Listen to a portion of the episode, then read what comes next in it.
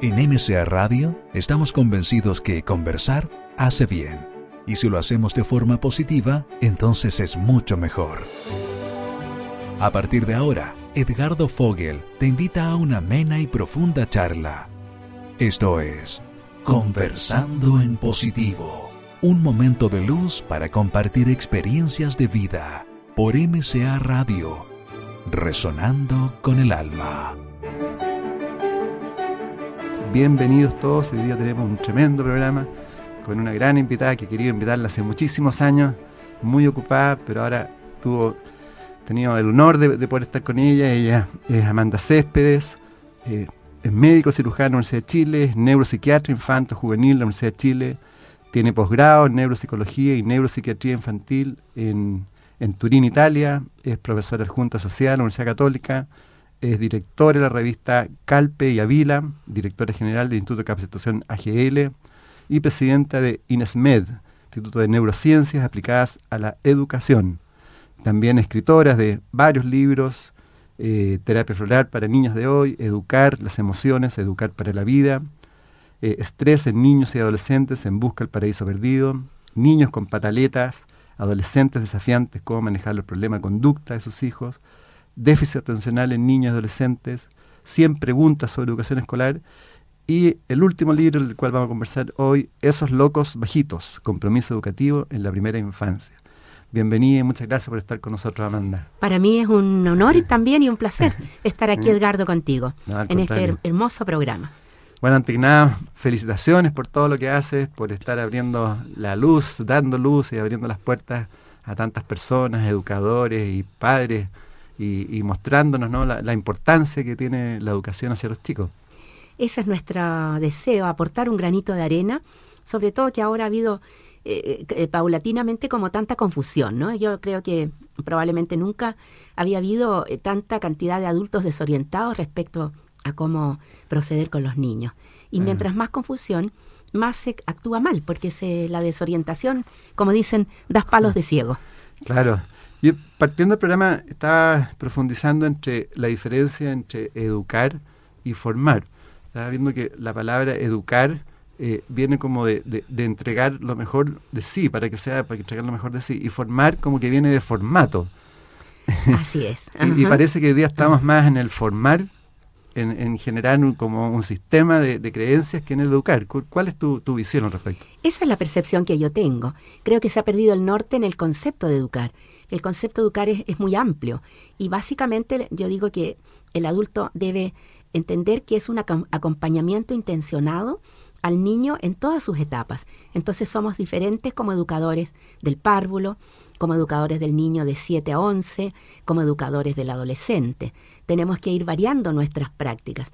En cambio, el concepto de, formación apunta eh, a algo muy estrecho. Mm. Eh, sobre todo se le da demasiado énfasis a la formación intelectual mirando hacia un futuro, ¿no? Hacia, hacia el mundo laboral, básicamente. Y se descuidan tantos aspectos. ¿Y tú crees que realmente es como un poco como la película Matrix, que nos formatean y, nos van definiendo como un, programa? Estoy absolutamente convencida de eso.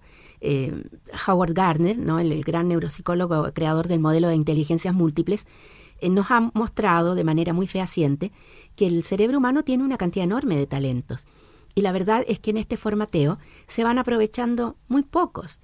Y eh, hablamos tanto del desarrollo de la inteligencia, mm. de la creatividad.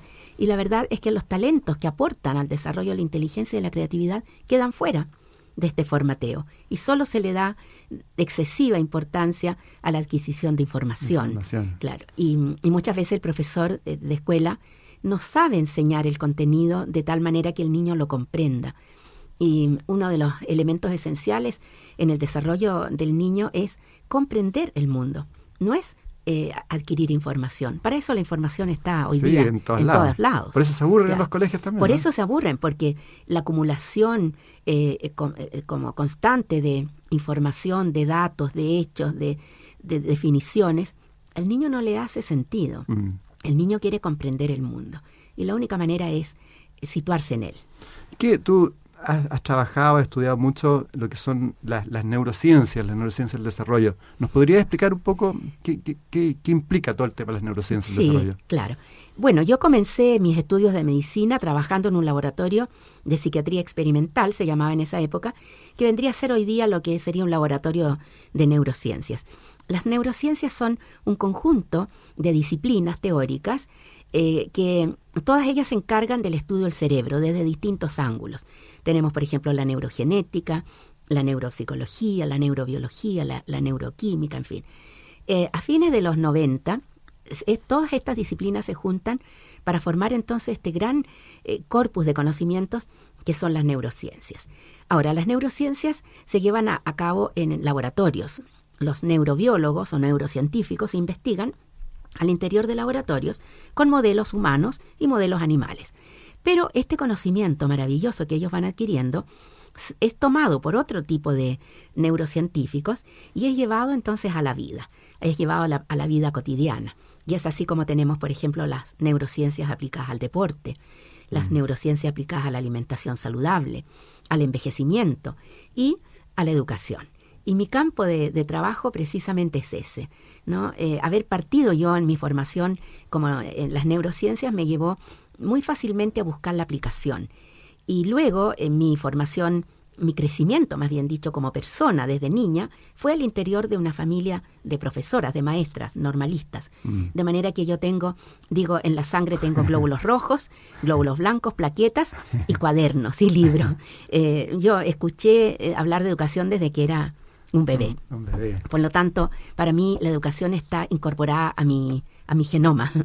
Eh, me cambió la vida el, el, vivir con maestras, con profesoras maravillosas. Y además con con ideal, o sea, con, convencida de lo que estaban haciendo. Ellas eran profesoras, por, vocación. Ellas tenían la formación normalista. Una de ellas venía de la, de la Normal de La Serena, había sido alumna de Gabriela Mistral. Eran muy soñadoras, creían en un mundo mejor desde la educación. Y eso es lo que a mí me da pena, porque hoy día también el mm. discurso es un mundo mejor desde la educación. Pero esto se queda en palabras, porque en el fondo lo que se está haciendo no apunta a, a un desarrollo integral. Se, forma el niño en un aspecto nomás. Amanda, estamos con Amanda Céspedes. Eh, hablemos de tu último libro. Encantada, pues un me libro lo leí completo y la verdad es que es maravilloso. Se llama Esos locos bajitos. La verdad es que se lo recomiendo a todos los papás, a todos los educadores, educadores de párvulos. Eh, gran parte del libro está escrito eh, como que lo estuvieran relatando los mismos chicos, ¿no? Esa es la maravilla, la maravilla del libro. Y uno se va metiendo y va diciendo, pucha, en realidad va pasando todo eso. Por ejemplo, tú partes con el vientre. Eh, se supone que el, chico está hablando del, ADN, ¿no? Como libro que ya, ya lo sabe, todo lo que hay. Es, así y, es. Y que tiene la información. así es. Eh, y lo primero que dice, creo saber ya quiénes aman a mi mamá y quiénes, quiénes la hacen sufrir. O sea, el chico va, sintiendo al interior del vientre. Desde el último trimestre del embarazo, todas las emociones de la madre van a impactar el desarrollo emocional del niño. El niño inútero percibe el miedo, percibe la frustración de la mamá, percibe eh, cuando está descorazonada, cuando la han tratado mal. ¿Por qué razón? Porque todas estas emociones de la madre eh, liberan eh, sustancias químicas y estas sustancias químicas atraviesan la placenta, llegan al bebé y van a impactar entonces las estructuras de la vida emocional que están en desarrollo. Y es, así como si la madre se angustia, el niño se angustia, solo que no sabe por qué, pero sufre. Importante, ¿no? Muy importante, porque nos hace un llamado de advertencia de cómo debemos cuidar a la mujer embarazada. La pareja, por ejemplo, que la maltrata, el, mundo, el mundo laboral, que es tan hostil con la mujer embarazada. Eh, yo veo en el metro, si la, sube una mamá de, con ah. siete meses de embarazo y todos agachan la cabeza. Así no la he visto, ¿no? Y la apretujan y nadie le da el asiento. Es decir, somos una sociedad muy descariñada con lo que es el futuro del país. Y ese, ese niño que va en el vientre va a ser Chile, ¿no? Y, la mamá también que, tiene un chico en el vientre, prepararse emocionalmente con, su actitud, ¿no? Muy importante. Y mm. gracias a Dios hoy día tenemos programas muy bonitos, programas gubernamentales. Chile Crece Contigo, por ejemplo, tiene todo un programa de acompañamiento a la madre gestante y precisamente se hace un trabajo muy hermoso en este tema. Hoy día eh, eh, hay una intención. Lo importante es que esa intención se apoye en una teoría válida. Mm. Y yo ahí afirmo que las teorías válidas deben ser eh, multidisciplinarias y las neurociencias tienen mucho que decir. Ya hemos escuchado demasiado la psicología, tenemos que escuchar hoy día la voz de, la, de las neurociencias. Amanda, siguiendo con el libro, a mí me llamó la atención eh, el concepto de, del chico que está en el vientre ya de la muerte. Tú, él dice, el ángel deslizará nuevamente sus etéreos dedos sobre mis labios y recuperaré todo este conocimiento trascendente que hoy poseo y que en pocas semanas será silenciado. Así es. ¿Podría profundizar eh, el, concepto que, es bien potente y que es real? en el fondo que, uno tiene un, cierto recuerdo, lo va recordando al interior del vientre, cuando ya entra, después como a los tres años más o menos empieza a olvidar y después ya cuando se acerca la muerte uno recuerda, ¿no? Bueno, hay una teoría que dice que antes de nacer todos somos profundamente sabios. Indudablemente somos sabios porque tenemos sobre nuestra historia, que todavía no comienza, el peso enorme de la historia evolutiva, el peso enorme de la información en el genoma, que pudiéramos traducirla en una sola palabra muy hermosa, intuición. Todos tenemos esa intuición, solo que una vez que el niño nace, se dice que el ángel coloca sus dedos sobre sus labios y silencia ese conocimiento para qué? Para que pueda vivir más estas nuevas experiencias y pueda aprender más. Y de esta manera entonces vamos evolucionando. Porque claro, uno dice, yo tengo dentro de mí la, historia evolutiva, pero esta historia no termina conmigo. Yo soy un, un, eje más, un elemento más de esta historia, no sabemos dónde va a terminar. Y cuando llegue a la hora de la muerte, entonces el ángel va a colocar sobre mí nuevamente sus dedos y va a activar este conocimiento y yo a lo mejor me voy a, mi materia se va a hacer eh, verdad difusa, voy a desaparecer, pero me llevo conmigo todo este conocimiento hacia otros lados.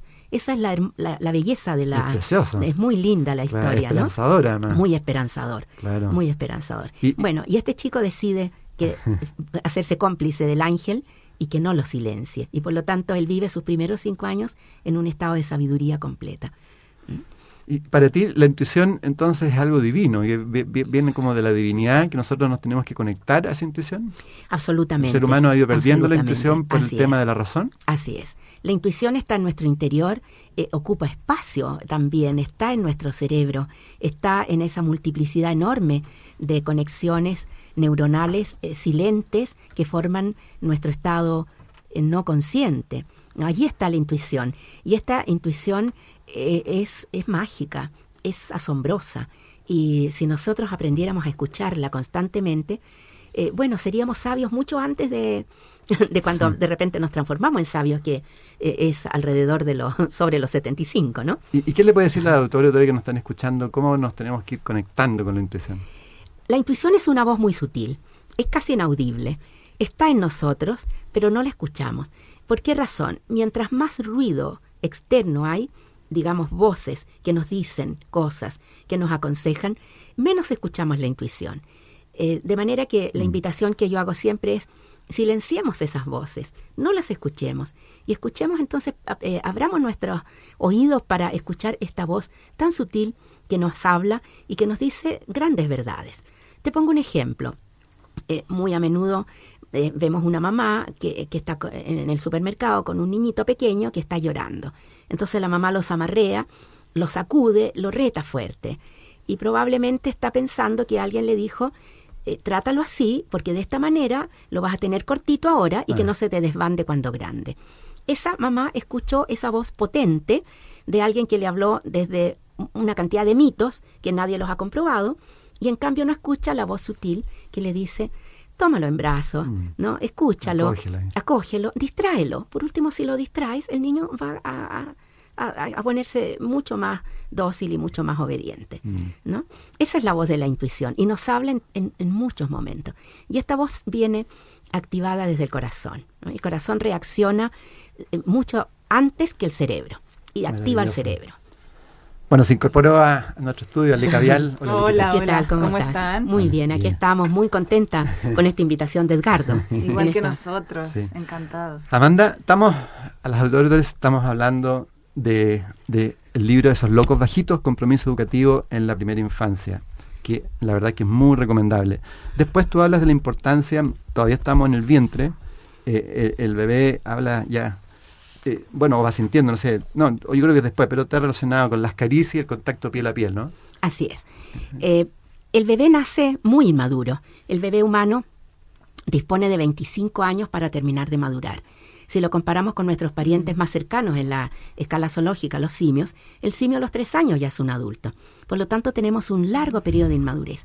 El niño nace muy inmaduro, pero viene con mm. herramientas, viene con, con recursos. ¿Cuáles son esos recursos? El primero es su poderoso cerebro, indudablemente. Trae un cerebro portentoso.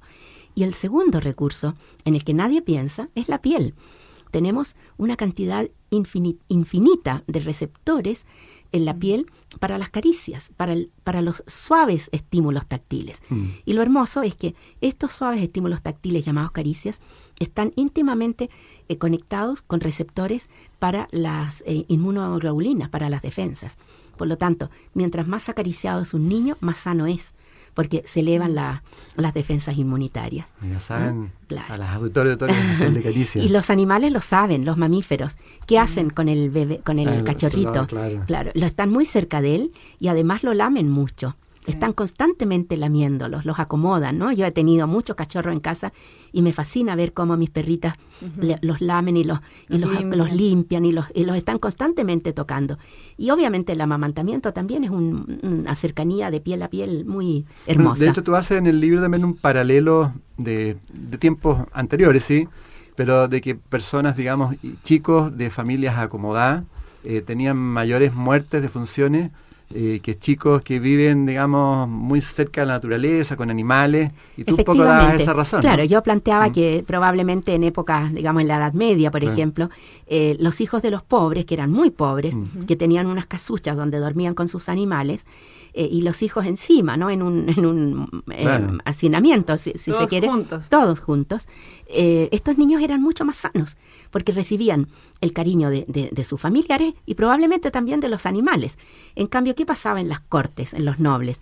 Vestían a los niños con rígidos ropajes de encaje, los ponían en unas cunas y los dejaban allí, porque ya existía en ese momento la idea de que el niño debía hacerse grande rápidamente a través de, de, la, rigidez de la disciplina. de la soledad. de la soledad. en ese momento surge eh, la relación entre disciplina y autonomía, lo cual es un error garrafal. ¿no? Tú no eres autónomo eh, abandonándote. de hecho, está demostrado ¿no? que esto no es así.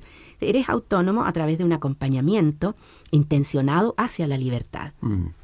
Tú hablas de, eh, sigues, digamos, en el libro hablando de la vida emocional primaria. Hablas de, del sistema límbico y la corteza del cerebro especialmente el hemisferio derecho, el hipocampo, que está como la información, ¿no? El cártex Así es. Y, y, el concepto de la ternura. Claro. Bueno, las estructuras subcorticales a mí me fascinan. El sistema límbico es una estructura subcortical, porque pienso que esto que está allí y que es muy primitivo, muy ancestral, está colocado precisamente al servicio de la adaptación y por lo tanto está colocado al servicio del desarrollo de la inteligencia. Mm. Por eso estamos en el planeta porque si nos miramos, somos tan frágiles comparados con otros animales que se extinguieron.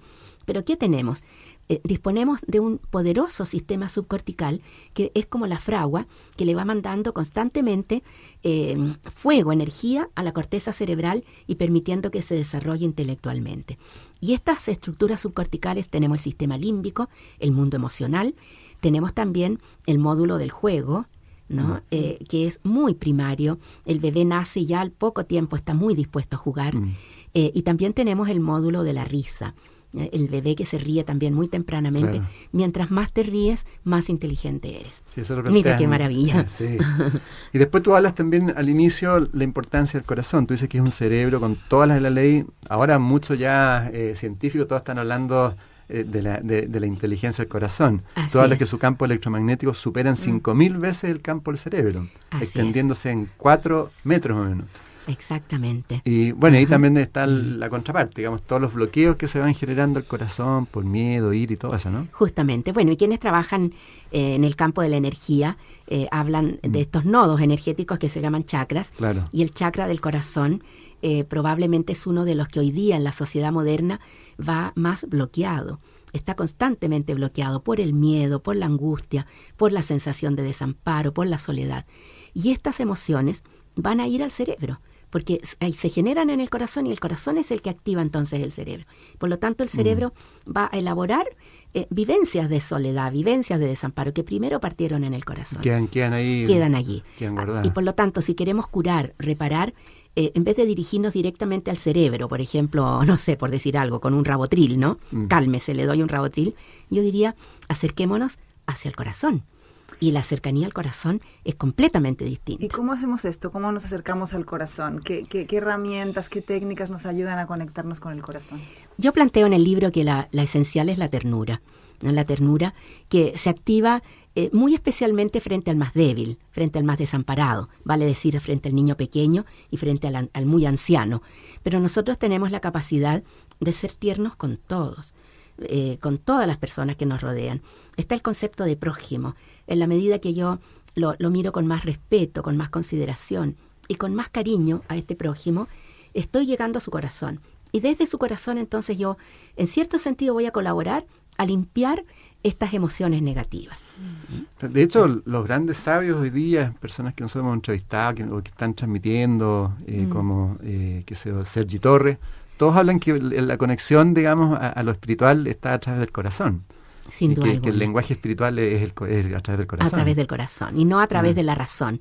Eh, llevamos demasiados siglos, mm. ¿no? Con, creyendo excesivamente en la razón.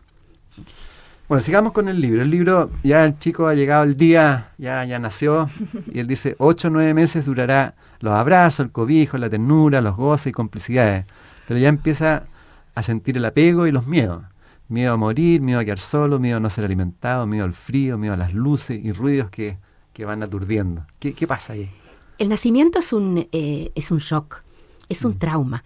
Y yo digo siempre, si no fuera porque tenemos el regalo evolutivo de la oxitocina, iríamos todos por la vida absolutamente traumatizados, como, como yo creo, me imagino que son los soldados, que después de haber estado en una guerra, ya nunca más pudieron recuperar la salud mental. Seríamos todos enfermos. Pero eh, nos libramos de esto gracias a que en la evolución surge una hormona maravillosa que tiene varias funciones, que durante mucho tiempo se creyó que la única función era activar el trabajo de parto, vale decir poner en marcha las contracciones uterinas, la oxitocina. Pero posteriormente se empezó a ver que esto era una función, pero hay otras. Y una de las funciones principales es bloquear en el sistema límbico la acción del cortisol, que es la hormona del miedo, la, hormona del terror. O sea, yo nazco y, me, cambió, me cambió todo. De un medio líquido pasó un medio aéreo, como dice el niño en el libro. Me sostenía mi líquido y ah. ahora me tienen que sostener. Yo no tenía que respirar, ahora tengo que respirar. En fin, entonces todo esto es una liberación enorme de cortisol que puede dañar las estructuras del sistema límbico. Pero eh, viene la, la oxitocina la oxitocina producida por la mamá, que dura alrededor de 36 horas, y luego se ponen en marcha la propia liberación de oxitocina en el niño. ¿Y quién la pone en marcha? Las caricias. Son las caricias, mm. las caricias que están envasadas en las manos, en, en los ojos. La, la manera como mira la mamá a su bebé es un estímulo muy potente de liberación de oxitocina. Y su voz también. Y por eso, qué tremendo daño cuando un bebé nace y no no recibe, no recibe, afecto. No recibe afecto porque eh, esa oxitocina liberada por la mamá en el parto no va a bastar, lo va a proteger durante unas horas, pero, pero más adelante requiere el contacto. Y si no lo tiene, ese cortisol va a seguir, va a seguir actuando y dañando obviamente las estructuras de la vida parte De, nuestras creencias puede de grande y nuestras acciones, a veces medidas negativas, provienen de, ese origen. Sin duda alguna. Mm. Eh, y la verdad es que gran parte de nuestras neurosis eh, tienen que ver con la fragilidad de, cómo vivimos ese momento. Mm. Cómo, lo vivimos. Y tiene mucha responsabilidad las prácticas neonatológicas durante mucho tiempo. Sí, que claro, se alejaba, el, niño de la madre inmediatamente. Justamente, claro. Y la mamá era considerada una enferma grave eh, que había que dejarla reposar, descansar, y el bebé era un estorbo, entonces se lo llevaba lejos. Hoy día sabemos que es al contrario, el bebé debe ser puesto inmediatamente sobre la mamá y ojalá que esté con su mamá desde el momento de nacer. Y las personas que no han tenido eh, la, la, fortuna de tener una madre cercana, cariñosa, tierna y tener todo este afecto, ¿cómo pueden compensar en la vida adulta si uno hace un, raconto y se da cuenta que los primeros siete años de vida no tuvo este afecto tan primordial para que se activen todas estas hormonas, etcétera, y seguridades? ¿Cómo podemos revertir este, estas caricias eh, con la, entre, entre adultos, hacia nosotros mismos? Bueno, indudablemente hay que reparar, ¿no? Sí. Y el trabajo de reparación no es fácil. Primero porque de adulto va a ser una persona muy dependiente emocionalmente de la pareja, porque en esa pareja va a buscar Mm. ese vínculo que no tuvo y va a esperar que ese vínculo sea perfecto, porque el primero no lo fue, y va a, a generar una dependencia muy grande. Yo siempre he pensado que parte importante de los femicidas probablemente son hombres que no recibieron el afecto que necesitaban de muy pequeños y por lo tanto se ligan a esta mujer de manera muy dependiente. Eso, y allí entonces hay que trabajar, intervenir con lo que se llama una psicoterapia centrada en, lo- en- en los vínculos de apego, para poder enseñarle que, que la dependencia emocional aleja en vez de acercar, ¿no? Eh, hay, hay que reparar. Y hay estrategias de reparación también muy hermosas que van directo al mundo de la energía y dentro de esas la terapia floral. Tú, Ah, Edgardo, sí, sí. mencionabas mi- Sí. uno de mis primeros libros, libros, claro. que lo escribí con mi hermana gemela, que es terapeuta floral, y Ah, yo ahí sí. planteamos entonces el valor enorme y hasta ahora desconocido de la terapia floral como restauradora, reparadora de heridas emocionales. Amanda, sobre, volviendo al libro Esos locos bajitos, también tú hablas bastante de las neuronas espejo. ¿Podrías explicarnos cuál es la importancia de las neuronas espejo y cómo va- va funcionando el bebé dentro del año con esas neuronas espejo? En la evolución humana, en el cerebro eh, fue desarrollándose paulatinamente un grupo de neuronas que responden a lo que observan conductualmente en el otro e imitan esa- esas conductas. Y esto es preconsciente, es decir, el- el- el- nuestro cerebro no dice debes imitarlo, sino que simplemente lo imitamos. Quizá el ejemplo más obvio de la, de la existencia de las neuronas en espejo es el bostezo. Alguien bosteza y todos empezamos a bostezar, Sí. ¿verdad? Eh, esta- este módulo es clave para el desarrollo de la empatía. Es clave también para un concepto que yo uso mucho, que es sintonizar el aula, por ejemplo, los profesores, en un modo positivo. Porque si el profesor está con un rostro hosco, hostil, con una mirada fría eh, sobre los niños, eh, las neuronas en espejo decodifican esto y responden preconscientemente igual. Y por lo tanto la conducta del niño se vuelve cada vez más hosca, más hostil y mirando al profesor de manera desafiante. Y el profesor no entiende por qué. Entonces yo les digo, eres tú el que sintoniza el, el aula. Por lo tanto, cambia tú la actitud y vas a ver que los chicos van a cambiar. ¿Y por qué van a cambiar? ¿Quién me garantiza? Las neuronas espejo. está, está garantizado. Con el tiempo aprendemos a inhibirlas. Eso sí, eso es muy importante. Eh, con el tiempo apren- nuestro cerebro aprende a que ciertas reacciones, eh, de, por ejemplo, agresivas en el otro, yo puedo inhibir mis neuronas en espejo y no reaccionar agresivamente. Pero eh, los primeros años el niño es muy dependiente de sus neuronas en espejo. Por eso debemos tratarlo gentilmente, porque el niño aprende a ser gentil. Debemos tratarlo con respeto, aprende a respetar. ¿no? Esto es clave. Después el chico va, se va dando cuenta de- del tema de la audición, la visual, visualidad. Entonces, ¿cuál es la importancia también de la estimulación visual y auditiva? Y que Esto- ahí, esto- ahí el chico hace una es- crítica también a los grandes es. que empiezan Es- a meter bulla y ruidos que, que Claro. solamente eh, están dañando su Quizá cerebro. este capítulo para mí es clave que lo- los adultos lo puedan comprender. El niño pequeño eh, es como, como los mamíferos debajo de nosotros, que son mirados como inferiores, se dice, eh, ¿verdad? Inferior a nosotros, lo, no son, son muy similares a nosotros. Eh, el cerebro del niño pequeño es sinestésico. ¿Qué significa eso? Que por el hecho de que todavía no hay suficiente mielinización, las, se van Claro. interconectando las modalidades sensoriales. Entonces el niño huele un sonido, ve un olor. Y va mezclando esto. Hay gente que conserva esta característica durante toda la vida y en el niño pequeño es muy potente. Por lo tanto, todos los estímulos que ese cerebro recibe deben ser muy armoniosos. O sea, la- el desarrollo del niño exige estímulos armoniosos precisamente para no sobresaturar a este cerebro que es tan sinestésico. Más adelante en la vida nosotros aprendemos a hacer, a ignorar lo irrelevante, ¿no es cierto? Eh, puede ser que yo me disguste a lo mejor el color de un plato, pero me gusta el sabor. Pero un niño pequeño no. Eh, y ese es el peligro enorme de someterlo a estímulos eh, intensos y, y estridentes. Por ejemplo, eh, varios televisores encendidos en la casa, eh, hablar a gritos, claro. Plan- poner al niño pequeño frente a la pantalla del televisor para que se entretenga, para que no moleste. Es brutal. Eh, hacemos eso y después, años después, nos quejamos de que los niños tienen trastorno por déficit de atención. Y la verdad es que no lo tienen. Lo que pasa es que le saturamos el cerebro y lo cansamos. Ah. Y, y eso es, es realmente muy dañino, casi enfermar al niño. Wow. Vaya, Casi saben, las amigas y amigos auditores que están escuchando, Sí. Sí. más armonía dentro de las más casas, ¿no? armonía, más silencio, Mm. eh, más mm, quizás el concepto que yo uso más hoy día es naturalicemos la vida del niño, que escuche pajaritos, Claro. que escuche el ruido del agua, que escuche suaves eh, mm, Una rica mm, música, una sí, rica sí, música claro. y que escuche la ciudad, pero que la escuche un poquito en sordina.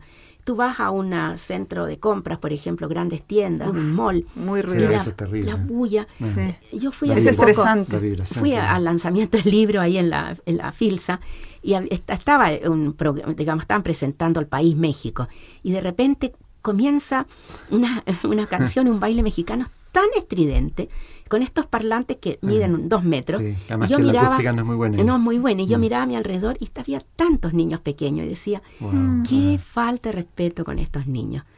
Eh, eh, se puede hacer lo mismo, pero, pero en- de manera mucho más armoniosa. Quizás el término es ese. La vida para el niño pequeño debe ser armoniosa en todo. Bueno, ahí los padres tienen que ponerse más armoniosos también.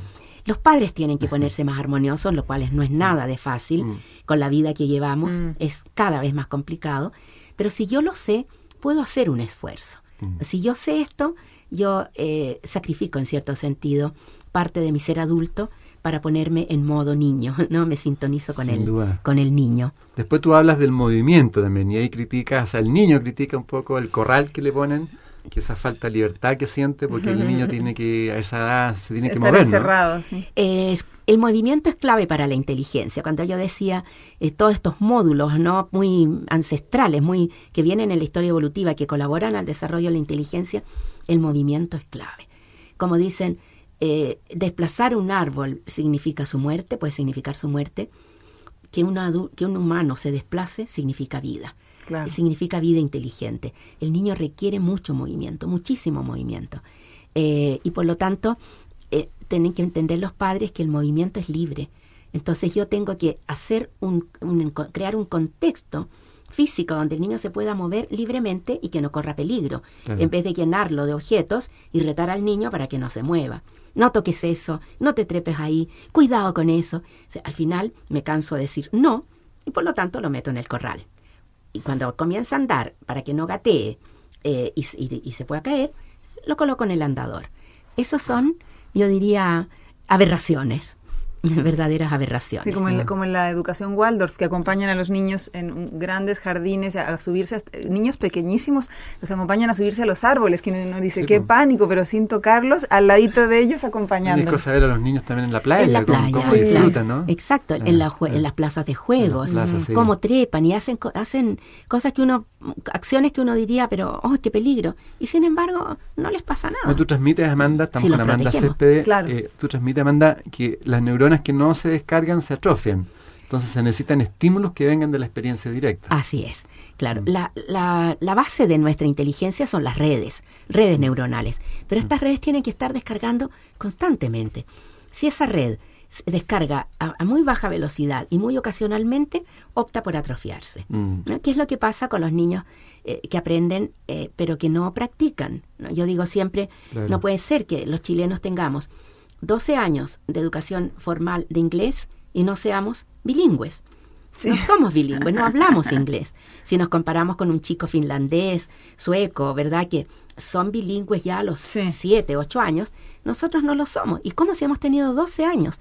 Porque el inglés que se enseña en las escuelas se enseña de una manera tal que no permite que las redes descarguen constantemente. En el fondo ahí está, ahí está la clave. Descarga constantemente.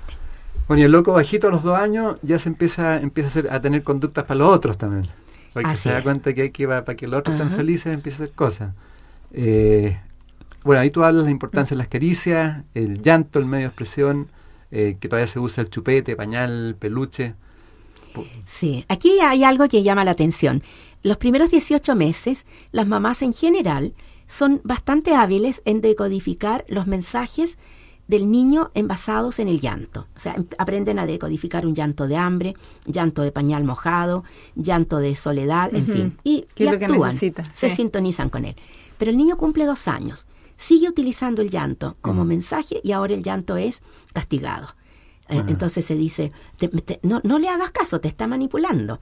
Cállate, no me irrites, deja el llanto, dime lo que quieres. Y el niño tiene tres años, ¿no? Entonces uno dice, ¿qué cambio más grande en tan poco tiempo de sintonizarme con el llanto a esperar que el niño ahora use otro recurso, cuando todavía no lo tiene? Es un medio de expresión. Es un medio de expresión. Entonces el adulto tiene que tener la sensibilidad para entender lo que el niño le está queriendo decir.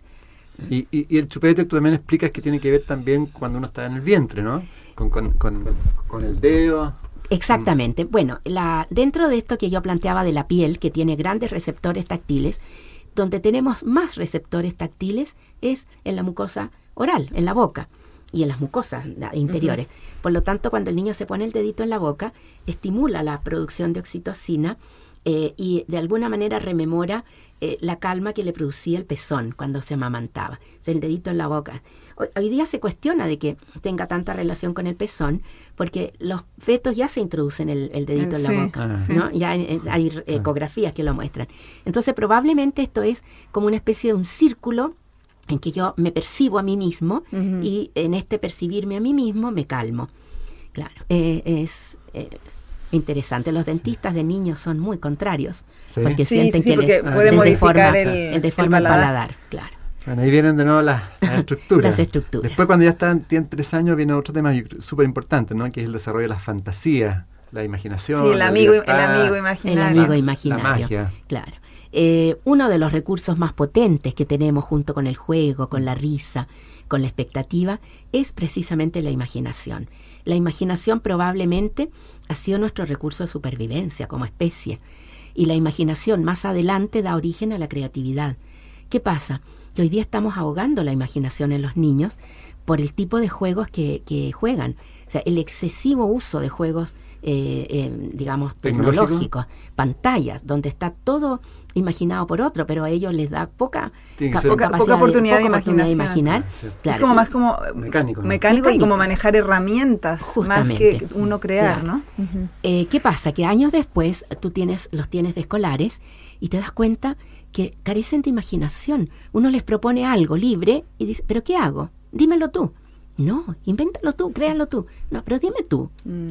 Ya, no, pueden imaginar. Si la imaginación es probablemente un recurso intelectual espléndido y y la escuela lo ignora, porque cuando entran a primero ya fuera la imaginación. Y en ese sentido, ¿qué, sugieres tú a los padres que siempre están organizando panoramas para los niños? Si no es la clase, es el, el, juego, el veraneo, el encuentro con otro. ¿Es importante el ocio? ¿Es importante el que el niño esté solo, esté se aburra? Porque ahora los niños aburridos, que estoy aburrido. es clave. El aburrimiento, el tedio, es la puerta a la creatividad. O sea, un niño aburrido, bendito sea porque se va a aburrir un rato, va a reclamar un rato y al instante siguiente va a estar pensando qué hacer. Es clave. Mm. Eh, estamos demasiado eh, como preocupados los padres porque el desarrollo intelectual debe ser a través de acciones dirigidas. Entonces, no puedo permitir que mi hijo esté perdiendo el tiempo. Clase de piano, clase de matemáticas, cumón, ¿verdad? Pero invitación, invitaciones, panorama, todo. Todo. Y la verdad es que eso no, no se justifica. Un niño solo en el jardín se va a entretener y va a ser tremendamente creativo. Tú hablas mucho eh, también sobre bueno el juego y la alquimia. Un, niño que juega será un adulto íntegramente sano. Eh, ¿Cuál es la importancia? Eh, tiene que, tiene que ver con la creatividad también, ¿no? El juego tiene múltiples funciones. aparte de que en los niños pequeños se da muy asociado al movimiento, eh, el juego también libera una sustancia eh, clave para el desarrollo intelectual que se llama dopamina. Mientras más juega el niño, más dopamina libera y esta dopamina va a estimular entonces la, la corteza cerebral.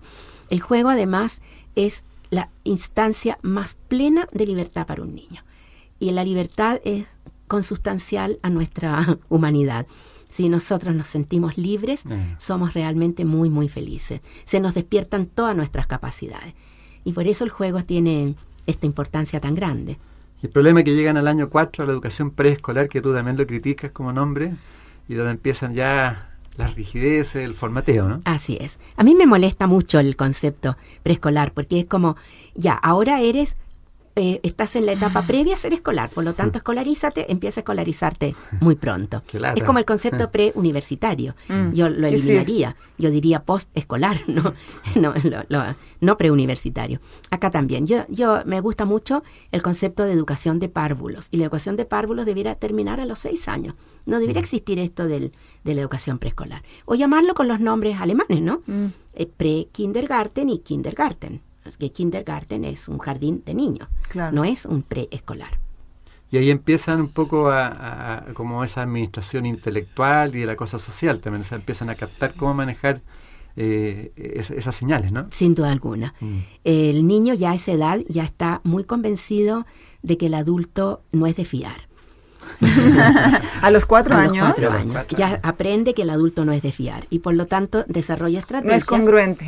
Justamente. Pues, claro. Y desarrolla estrategias a veces muy, eh, eh, digamos, bien elaboradas para poner a prueba a este adulto y, y demostrar su teoría. En este adulto no me puedo fiar. Por ejemplo, por ejemplo. Por ejemplo, el adulto que le propone algo y que le promete algo y que eh, no lo va a cumplir. En el, inconsecuente. En el libro hay, un ejemplo que ve a su hermana mayor que está comiendo unas golosinas. Eh, y, no le da. Entonces él espera que la hermana salga de la habitación para ir al cajón donde probablemente lo colocó. Y la hermana entra y le dice, no sacas nada con meterte al cajón porque se lo comió eh, alguien en el jardín, una ratoncita. Y el niño dice, ah, a mí con esas, yo no me fío de esta. Espera que se vaya, abre el cajón y ahí están, claro. Eso se llama teoría de la mente. La teoría de la mente que comienza a los tres años, el niño teoriza acerca de las intenciones del otro. Mm. Elabora una teoría. Entonces, de este no me fío, este me está tratando de engañar, a este lo engaño yo primero. Tú dices que tienen la capacidad de leer las mentes y los gestos. Leen las mentes con una habilidad estupenda. Eh, claro. Y muchas veces pasa esto tan clásico entre los adultos que el niño dice, mamá, ¿por qué tienes esa carita? ¿Qué te pasa? Nada. Y el niño dice, va a la cocina donde la nana y le dice, la mamá tiene mucha pena. la mamá le dijo nada, pero él sabe que, no es verdad, ¿no? Bueno, después de los cinco años tú di una frase bien, dice, condenado a ser un intelectual sin libertad.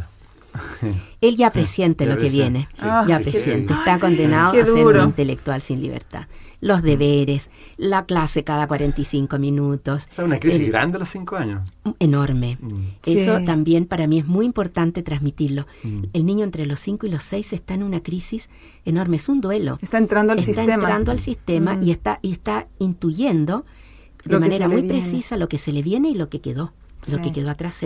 Esto de que se acabó la infancia. Efectivamente se acabó la infancia, empezó la niñez. Y la niñez es una etapa diferente, es una etapa en la cual ya el niño está formateado, se entregó. Mm, tú, tú, o sea, no tú, el, niño dice a los seis años, eh, estoy abandonando la primera infancia para adentrarme en la niñez y es muy doloroso. El ángel recuperará el libro de la sabiduría, lo llevará por muchos años, quedará silenciada mi sabiduría y me convertiré mm. en un niño que crece sin el conocimiento esencial para comprender. Exactamente. La niñez es una edad eh, que está hecha para comprender comprender. Y, y allí está la responsabilidad enorme también de quienes diseñan la educación escolar. La educación escolar está diseñada para que el niño comprenda el mundo, comprenda la vida, o está diseñada para que el niño acumule conocimientos sin sentido, eh, pensando que esos conocimientos van a quedar todos en su interior y después le van a servir. Eh, está diseñada para comprender. Debiéramos cambiar por completo eh, los programas ¿no? de pregrado de, de, quienes van a educar a esta, esta edad eh, y mostrarles de qué forma el educador podría ayudarles y acompañarles en la comprensión. Amanda, en ese sentido, ¿cuáles son tus principales sugerencias de qué, qué es lo que se debería de modificar en, los educadores o en el sistema eh, de educación, ya que se está hablando de este tema, ¿no? Tan importante para el país. Es una lista para la que me faltan dedos de la mano. Tu próximo libro. Mi próximo libro. Está orientado a los educadores. Yo diría que lo primero es que no debemos eh, permitir que sigan entrando a carreras de pedagogía personas sin vocación, como ocurrió el siglo pasado en que querías ser arquitecto, médico, psicólogo y no te alcanzaba el puntaje, entonces bueno, me alcanza para una pedagogía. Yo eh, he tenido la fortuna de conocer eh, educadoras y educadores con vocación y uno ve la diferencia. Se la juegan por el niño, creativos, innovadores, optimistas. En mm. cambio, aquel que entra a estudiar sin vocación es un pesimista, no cree en el niño. Claro. No, cree, no cree en los ritmos, mm. no cree en las modalidades de aprendizaje, no cree nada. Ese es un gran elemento. un gran elemento. Siguiendo lo que dice Aleca, ya, ya entrando al tema de la educación, eh, ¿cuál sería la, para ti la, calidad educativa? La calidad educativa para mí pasa por la comprensión científica, vale decir una ciencia, de la mente del niño. Mm. Eso es, ahí es clave. Y luego el arte. Educar es una ciencia y es un arte. Desde el punto de vista de la ciencia es tener claro y convincentes conocimientos teóricos acerca de lo que es la mente del niño. Pero eso no basta, porque eso me transforma en un técnico. Claro. Ahora yo tengo que dar el paso siguiente, ser de verdad un educador. Y para mí, educar, educador es un acompañante intencionado. Es decir, que, que mm. eh, posee las competencias, las habilidades, eh, teóricas para hacerlo, pero también posee el feeling, ¿no? las habilidades. Las emocionales. Eh, y para ello eh, uno tiene que deslumbrarse frente al misterio de un niño. Yo creo que uno no puede confiar en un adulto que piensa que el, que el niño es un ser incompleto. debe, al revés, debe deslumbrarse, inclinarse reverencialmente frente al misterio de un niño. Solo eso te permite ser un buen educador. Claro, tú, tú hablas ahí de eh, comunicación afectiva. Así es, es clave. Aprender a escuchar, aprender a respetar. Eh, yo creo, pensando, Aleca, en, tu, en, la, en esta lista de, la, de, los recursos, condiciones para la calidad educativa, para mí, además de ser un educador por vocación, debe ser una persona que cree firmemente en el valor del respeto. Mm. Eh, nosotros somos una, una generación adulta que todavía no aprende el valor del respeto al niño. Eh, y ¿qué es respetar? Es la consideración irrestricta hacia la dignidad del otro. Y eso tenemos que aprender y el, y el educador debe ser siempre muy respetuoso del niño. Bueno, esta es la herencia que yo recibí. Le contaba Edgardo, yo crecí en una familia de maestras primarias y, todo lo que yo afirmo, casi todo lo que yo afirmo hoy día, sustentado en las neurociencias, yo lo traía vivencialmente de mm. haber conocido a estas mujeres maravillosas que eran educadoras por vocación, con un conocimiento intuitivo del niño maravilloso. Pero también tengo que reconocer que estas maestras no tenían sobre sí el peso terrible y espantoso del currículo. claro, contenidos, eh, eh, planificaciones. El día martes a las 9 de la mañana tiene que estar enseñando esto, las evaluaciones, los objetivos finales de aprendizaje. Todo eso es desquiciado. ¿Y sirve todo eso? No, este para, para mi gusto no. Indudablemente que hay que planificar. Todos planificamos, pero no tanto, no de esta manera desquiciada. Tú haces dos llamados también, uno, bueno, a los papás se puede decir que es como una práctica errónea la infravaloración del niño pequeño como un ser que ha venido a aprender para comprender, mirándolo como un ser lleno de ignorancia y de irrefrenables impulsos. Consecuencia de esta mirada es el concepto de la autoridad. Justamente, yo soy absolutamente mm. contraria mm. al modelo socialmente legitimado de la autoridad en el adulto como autoridad impuesta, que funcionó por siglos. Mm. Y, y, creo firmemente en que hoy día el adulto tiene que transformarse en una nueva autoridad, que yo la llamo, eh, no es, no es un término mío, ¿no? La autoridad conquistada. Es decir, eh, eh, es el niño el que te pone la corona sobre la cabeza, es el niño el que termina por validarte como adulto. ¿Y cómo te valida? Porque percibe tu consistencia, tu calidez, tu respeto, el, dominio de, lo que tú le quieres transmitir y, acompañar. Cuando el niño percibe esa legitimidad, entonces y solo entonces vas a ser autoridad. Y esto es un drama porque los niños viven con adultos que no tienen ninguna de estas cualidades. ¿no? Que tú marcas una frase, dice tú, si un párvulo es herido de muerte, todo su futuro estará marcado por esas cicatrices. Eso es verdad, a menos que reparemos esas cicatrices, reparemos esas heridas, borremos esas cicatrices. El dilema es que reparar es muy difícil, requiere voluntad, requiere mucho, trabajo, mucho trabajo, mucho compromiso. Yo tengo unos amigos maravillosos que tienen siete hijos heridos emocionalmente desde muy temprano. Estos niños fueron adoptados.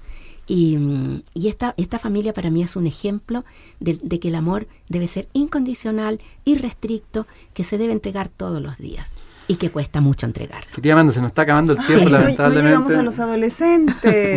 No, si el sí, libro es libro sobre- de- no es sobre los pequeños, no. Ah, pero yo tenía una pregunta, pero Mm, ya no nos da tiempo. No, nos da el tiempo. Eh, conclusión sobre tu conclusión del libro, que tú dices nuestro mundo no está preparado, no está, no está preparado para lo esencial, ser una persona plena, íntegra y creadora en resonancia con lo humano. ¿Quieres profundizar en eso un minutito? Bueno, indudablemente, Mm, ¿Cómo- yo cómo? soy muy optimista, Edgardo. Yo creo que vamos caminando hacia una nueva humanidad y creo que esta va a ser una profunda humanidad. Estoy tremendamente optimista con lo que veo en la generación de jóvenes de los 25, los 35 Mm. años. Eh, me encanta su mirada, su mirada eh, de naturalización de la vida. ¿no? Igual, obviamente, conozco otros que están completamente perdidos. Eh, yo tengo mucha confianza y creo firmemente que eh, llegar a esta nueva construcción de humanidad pasa por eh, fijar nuestra mirada en los niños, inclinarnos, como yo decía, reverencialmente frente a ellos, Mm. aprender de ellos, esta- disponerme a acompañarlo, no a formatearlo. Yo lo acompaño, pero tengo que acompañarlo desde ciertas eh, habilidades que yo debo tener y que son las que yo traté de, de poner en el libro. Sí, recomendamos de nuevo, maravilloso sí. libro, Esos locos bajitos, compromiso educati- educativo en la primera infancia, escrito maravillosamente por Amanda. Ah, gracias, Edgardo, por tus Ah, palabras. No, al contrario, muchas gracias por estar Muchas con gracias. nosotros. Gracias. Ojalá que Gracias, tengamos mucha de placer. estar contigo. Sí, ojalá podamos hacer un programa de adolescentes la Ah, y, próxima fe- y felicitaciones de verdad por todo lo que haces para ir iluminando. Encantada. Bueno, yo tengo un libro anterior, es Tu cerebro, libro para adolescentes, así que algún día puedo venir a, a A- a conversar, conversar de ese sobre libro. eso. Ah, Sí, perfecto. Quedas, quedas comprometida con Bueno, muy bien. Muchas gracias. Gracias Amanda. a ti. Gracias a todos Chao, por chao. escucharnos. En MCA Radio estamos convencidos que conversar hace bien. Y si lo hacemos de forma positiva, entonces es mucho mejor. Edgardo Fogel te acompañó en una amena y profunda charla. Esto fue Conversando en Positivo, un momento de luz para compartir experiencias de vida por MCA Radio, resonando con el alma.